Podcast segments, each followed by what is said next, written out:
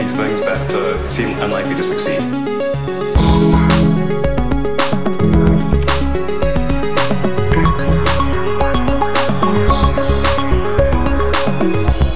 Bueno, bienvenidos al segundo episodio de Elon. ¿Qué tal estás, Matías? Hola, ¿qué tal estás? Pues muy contento con el recibimiento que tuvo nuestro primer episodio, a pesar de la chapa que dimos con el Model 3, pero la verdad es que muy bien. En este episodio vamos a hablar del espacio, vamos a hablar de la cápsula de la Dragon 2, sobre todo Matías, tú que lo has seguido casi al minuto, este lanzamiento, sus diferentes órbitas y el aterrizaje o amerizaje, vamos a comentar qué es lo que supone este lanzamiento, no solo para SpaceX, para la compañía de Elon, sino para la industria privada astro aeroespacial. Exactamente. Pero antes de hablar del espacio, quiero hablar del interior de la Tierra, porque hay que hablar de The Boring Company, que tiene dos mini noticias pequeñitas, pequeñitas, pequeñitas, ¿vale? A ver. La primera es que nadie quiere los túneles de Elon Musk en Chicago. Hay campañas ahora eh, para la alcaldía de esta ciudad de Estados Unidos. Creo que es como la segunda mayor ciudad de Estados Unidos. Eso es San Francisco, después de Nueva York. No sé, la verdad es que The Boring Company se está convirtiendo rápidamente en una compañía muy polémica. Entonces, Básicamente es lo que muchos achacaban a, a esta compañía. Es decir, vale, ok,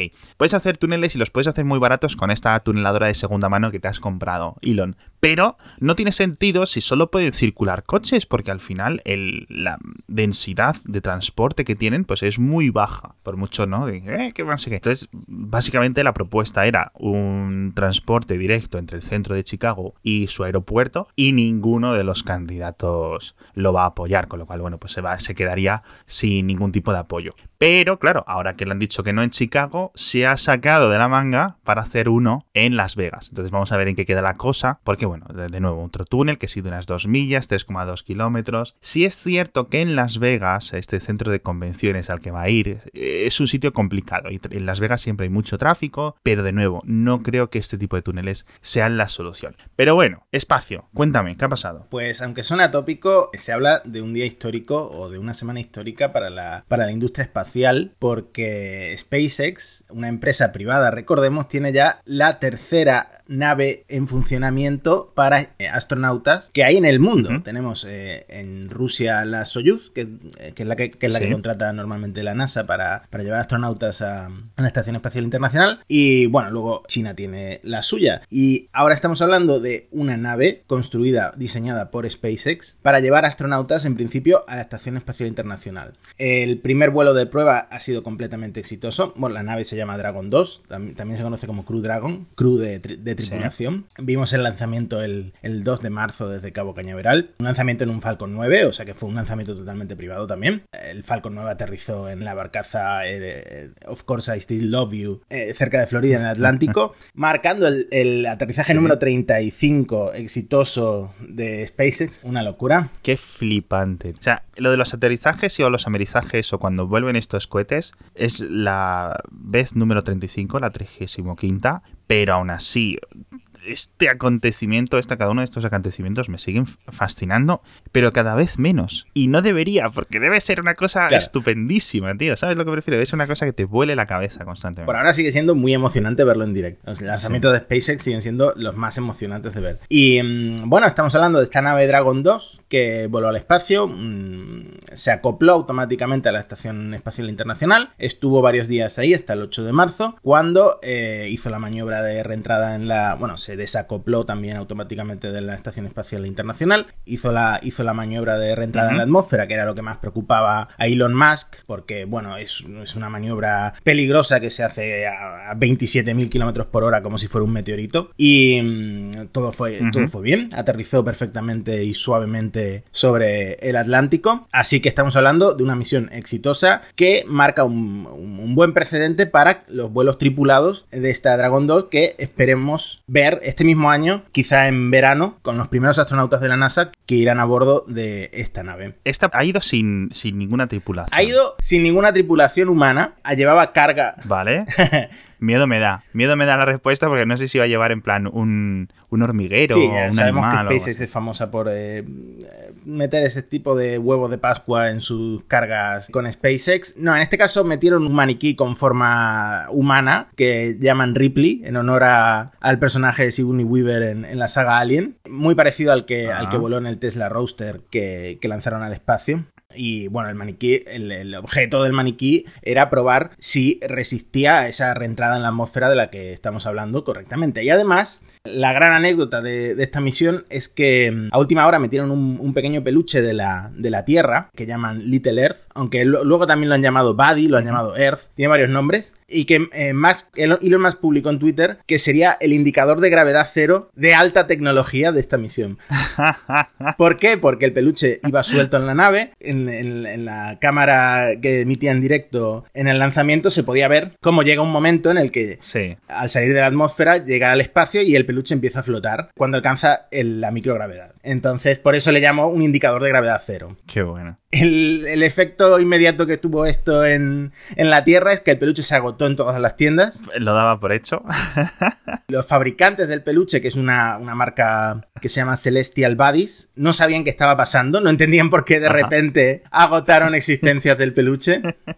Hasta que al final se enteraron y tienen pedidos sin, sin entregar, claro, porque no esperaban la demanda que tuvieron. Claro. El peluche se ha quedado en la Estación Espacial Internacional y se espera que Ajá. vuelva en el próximo vuelo de prueba de la Dragon 2 si todo sale bien. O sea que ahora van a ir más vuelos, de- entiendo que lanzados desde, las, desde un Soyuz, pero en principio, eh, ¿para cuándo? ¿Para mayo? ¿Para junio? No se sabe el mes. ¿Para cuándo va a lanzar una tripulación, o sea, una Dragon con humanos? Bueno, hubo una rueda de prensa después del lanzamiento y Elon Musk eh, fue muy claro que él espera que, en- que este mismo verano se haga el primer Sí. lanzamiento con humanos a bordo de, de la Dragon 2. Serían dos astronautas, aunque la Dragon 2 tiene siete plazas en total, serían solamente dos astronautas de la NASA. Sí. Y ese sería el primer vuelo.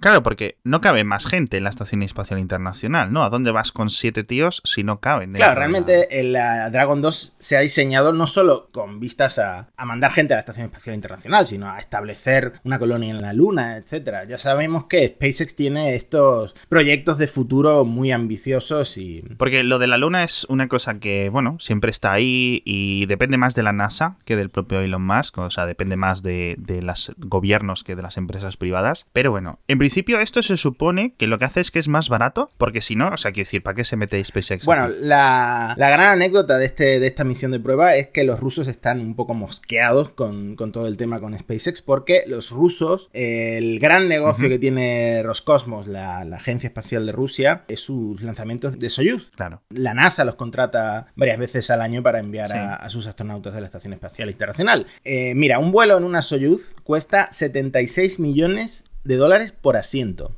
Por cada astronauta que va. Exactamente. Elon Musk planea vender cada asiento de la nave Dragon 2 a 20 millones de dólares. Estamos hablando de una diferencia muy grande y además la Dragon 2 es una nave más grande, más espaciosa, con más capacidad de carga, más moderna y quién sabe hasta qué punto más segura porque la Soyuz lleva usándose desde los años eh, 60, aunque ha tenido muchas mejoras incrementales, pero si tú ves comparadas una foto del interior de la cápsula Soyuz y de la Dragon 2, no hay color. Estamos hablando de una, nave que parece sacada de una película de ciencia ficción como el interior de un Model 3, como hablábamos el otro día. Blanco, prístino, un, interior futurista, un asientos de fibra de carbono.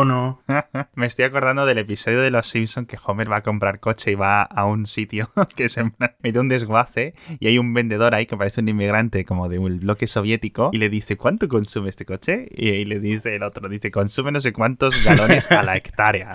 Así. Es súper bueno eso. Pues pásame enlaces porque los voy a poner en, los enlaces del episodio de las diferencias estos. Una cosa, yo en principio lo que, ven- lo que he entendido es que, ay, corrígeme si me equivoco, el acoplamiento, una de las ventajas de la Dragon 2 es que el acoplamiento es eh, por inteligencia artificial, automático, vamos, que no tiene que ponerse el, astronauta con el joystick a dirigirla y a acertar.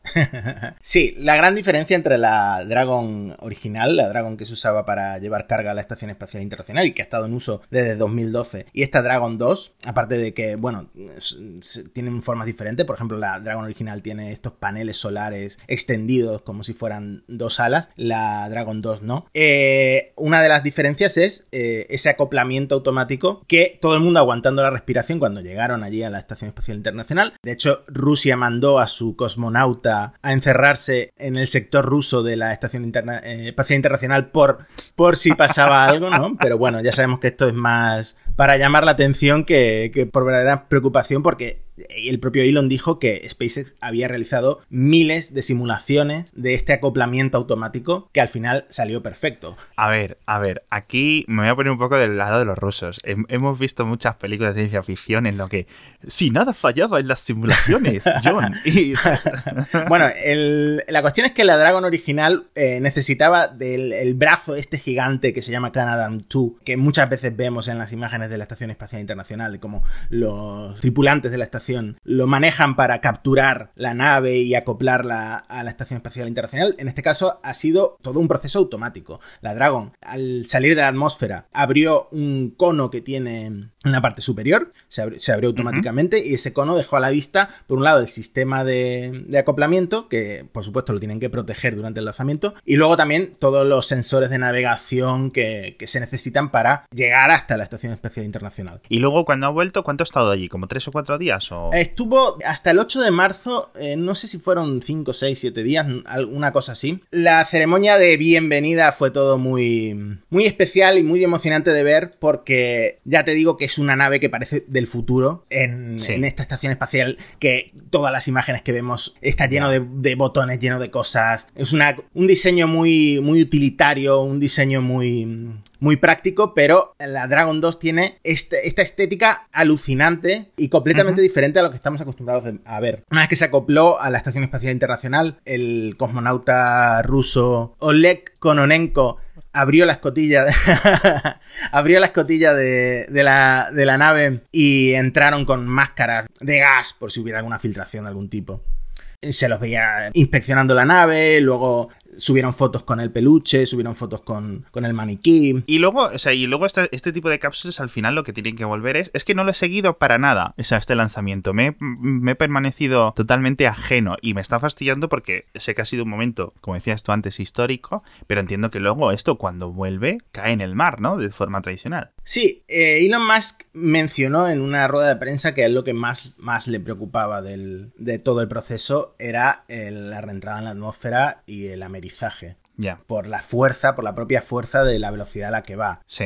A, esa velocidad se vaporiza el acero. La nave está, hecho, está hecha de un material especial para poder resistir a, ese calor. De hecho, hay fotos de la nave chamuscada. Eh, pero bueno, esto no es una novedad, esto lleva pasando con, la Soyuz. Sí, esto. Con la Soyuz muchos años. Sí, es una tecnología que ya existe hace 50 años, ¿no? Exactamente, pero fue muy emocionante de ver, sobre todo para. Ya sabes que en Estados Unidos son gente muy patriota. en Estados Unidos no había un lanzamiento a la Estación Espacial Internacional desde el Atlantis, desde el transbordador espacial en 2011. Wow. O sea que estamos hablando de varios años. Pero no sé si me sorprende más, porque yo los transbordadores espaciales que tú y yo nacimos en la época época, en su mayor auge, ¿no? Bueno, de hecho yo nací el día anterior que se explotó, el 30 de enero del 86. Columbia o algo así, ¿no? O el Challenger o algo así. Bueno, pues el día anterior nací yo. Y, hemos vivido toda la vida con estos cuatro transbordadores espaciales que tenía Estados Unidos, que los ha ido retirando poco a poco, más menos ese que se escojonció, y otros dos han sido retirados. Me sorprende porque pensaba que la retirada del último del Atlantis había sido mucho antes, del 2011. 2011 es casi ayer. Eh, sí, fue un último vuelo, pero estaba prácticamente retirado. Sí, hubo, yo lo que recuerdo es que hubo como un montón de aves, en plan esto, no es que esté viejo, porque este tipo de naves pues, pues podían tener cuánto, 20 añitos, fácil.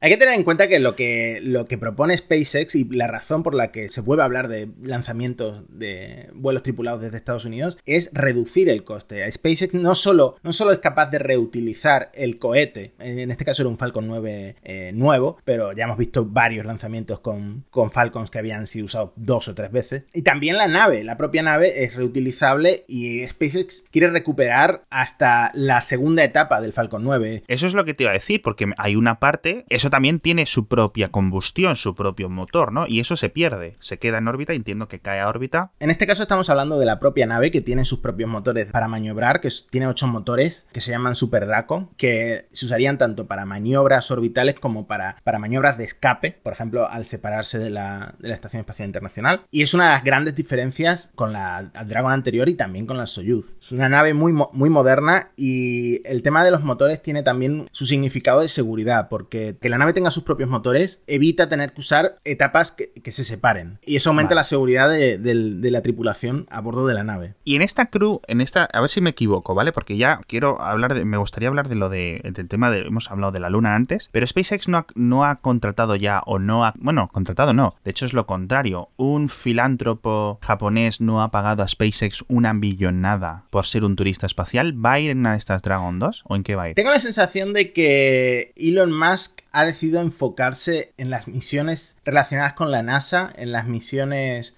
relacionadas primero con la Estación Espacial Internacional, que ya sabemos que están buscando retirarla, como en las futuras misiones a la Luna y algún día en las misiones del Spaceship al planeta Marte en 2030, ¿no? Pero el proyecto de, enviar turistas al espacio sigue ahí y ahora mismo si hay alguien que puede conseguirlo es SpaceX porque es la empresa que está haciendo lanzamientos más baratos y cada vez más fiables. ¿Hace cuánto que no hay un fallo en un lanzamiento de SpaceX? No, bueno, hay cosas en el reaterrizaje de los cohetes de la base, cuando vuelven a la base y tal. Pero bueno, esto es pues algo en lo que en principio pues no, no pierdes vidas, ¿no? Bueno, también hay que tener en cuenta que SpaceX tiene competencia en este, en este ámbito del turismo espacial como eh, un competidor muy grande es Jeff Bezos con, con Blue Origin, ¿no? Eso lo que estoy leyendo de Blue Origin es que va a ser uno de los mayores competidores. Que bueno, luego tienes la propia industria china, que China va a seguir lanzando con cosas chinas, obviamente, ¿no? Japón va a tener sus propias cosas. La India ahora tiene, está lanzando mucho a nivel satélite etcétera, pero que en principio va a quedarse entre estos dos y sobre todo el sistema, no sé si recuerdo mal, que es el SLS. Es decir, la NASA no quiere decir, oye, solo vamos a depender de entidades privadas. La NASA tiene su propio orgullo y quiere seguir haciendo sus propios vehículos, ¿no? Entonces tiene sus propios, o tiene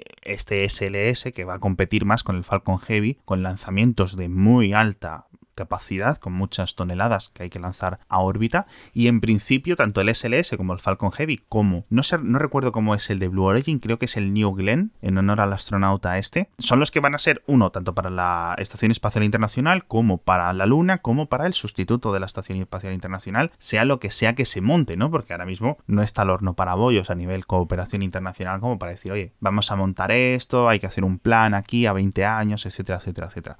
Que esto nos quiere decir que la Estación Espacial Espacial Internacional, tal y como está, vaya a desaparecer de la noche a la mañana. Pero sí es cierto que uno que está viejita, ¿vale? Con lo cual te sirve bien para mm, su objetivo inicial, que es tener gente durante unas semanas o unos meses en órbita haciendo experimentos, que no es que estén ahí tocándose el higo, obviamente están trabajando bastante jodido, a ver, de, tiene que ser un entorno bastante jorobado para trabajar ahí. Sí. Pero claro, dice, oye, sigue siendo algo como muy de los 90 y la evolución, lo que comentabas tú, las cápsulas que van en la Soyuz comparado con las cápsulas Dragon, pues oye, a lo mejor podemos hacer algo ya de ciencia ficción ya y mantener un mini hotelillo, aunque solo sea por la vía, ¿no? De la gente mil millonaria que quiere, oye, mira, quiero pasarme una semana en órbita, en vez de estar tres días, ¿no? O en vez de estar tres horas, mejor dicho. Claro, la vía comercial es la salida más probable para, este tipo de, vuelos de, en la órbita baja terrestre o, para la Estación Espacial Internacional. Y también hay que tener en cuenta que SpaceX no es el único proveedor de la NASA en este tipo de vuelos. Boeing está trabajando en su propia nave que se llama Starliner. El problema es que SpaceX pues, la ha adelantado y todavía no, no han hecho el vuelo de prueba. De las New Glenn y esos no se sabe nada. Yo les estoy viendo que están haciendo las típicas pruebas en los desiertos, no sé si en Nevada o en Arizona o en dónde, creo que es en Arizona, pero más allá de eso yo no lo veo. Me gustaría verlos porque tiene pinta de que son un gran competidor, pero claro, es que SpaceX lleva mucho tiempo, ya es una década casi de avance, ¿no? De, de, de ventaja que les llevan. Comentaba en esta rueda de prensa que estuve viendo de Elon Musk tras el lanzamiento que SpaceX estuvo a punto de desaparecer porque los primeros, los primeros tres lanzamientos que hizo, bueno, SpaceX eh, es una empresa que se fundó en 2002 y los primeros tres lanzamientos que hizo eh, fallaron y Elon se quedó sin dinero. Entonces el cuarto era el definitivo. Si, si fallaba, la empresa cerraba, pero no falló. Fue un lanzamiento exitoso y entonces la NASA empezó a confiar en SpaceX. No, si al final, si falla el cuarto, lo típico, ¿no? Que de repente hay un incendio en las oficinas y con el dinero del seguro se lanza el quinto cohete. Vaya tela. Bueno, me fastidia mucho no haberlo visto. Ahora lo que voy a hacer es cuando grabemos este episodio ponerme a ver vídeos. Los voy a dejar todos en los enlaces del episodio. El siguiente episodio de Elon va a ir del lanzamiento del Model Y, ¿verdad? Claro, estamos muy cerca. Es el, el día 14, me parece. Día 14 a las 8 de la tarde o de las 8 de la noche, horario californiano, con lo cual va a ser muy tarde, horario europeo, a las 5 de la mañana. Para los aquellos que viváis en México o en la América más occidental, pues os va a quedar un poco más en un horario aceptable, si no os acostáis muy pronto. Pero bueno, eh, los españoles, los europeos van a tener que verlo por la mañana. Vamos a comentarlo porque este coche mmm, tiene muy buena pinta. Un resumen rápido que os puedo contar o que nos podemos contar es que va a ser un Model 3, pero en rollo sub, ¿no? Es rollo un todoterreno urbano de estos que están tan de moda, más chiquitito que el, que el Model X, pero sin las puertas Falcon, como el coche, ¿no? Sin las puertas que se abren hacia arriba. Claro, la idea es que se vendan como churros al ser un sub, un sub más Sí. asequible que el Model X. Exacto, porque en principio dice, dice Elon, que ya sabemos cuánto valen sus promesas, que va a ser un 10% más caro que el Model 3 estándar. Esto significa que como poco, como poco, como poco, serían 40.000 dólares de salida. Hasta que llegue el modelo de 40.000 dólares, bueno, todos hemos visto lo que ha tardado, pero muchas partes de este Model Y van a estar tomadas, sobre todo, por ejemplo, la base, las ruedas, todo lo que es la estructura inicial del coche, que es una de las partes más caras de hacer. Así que, bueno, muy interesante. Y ojo, que sigue quedando el camión, que sigue quedando ese posible Tesla Truck, ¿no? Esta camioneta de Tesla que a lo mejor sacan, a lo mejor anuncian, ¿no? Y otra cosa tengo que decir, Matías, ¿tú te acuerdas de la última presentación en la que dice, vamos a anunciar el camión? Y nos comimos el Roadster. El Roadster 2020, ¿cierto? con un, o sea, vamos, para mí fue una de las grandes sorpresas, o sea, yo no me quedaba más flipado de una presentación, o sea, hacía años. Y bueno, os las contaremos en el próximo episodio. Muchas gracias a todos por escuchar y nos vemos en el próximo episodio, ya sabéis, el del Model Y. Hasta el próximo episodio y ya sabéis, si os ha gustado este, podéis comentar en vuestra aplicación de podcast favorita porque nos ayuda mucho para crecer en esto en este comienzo.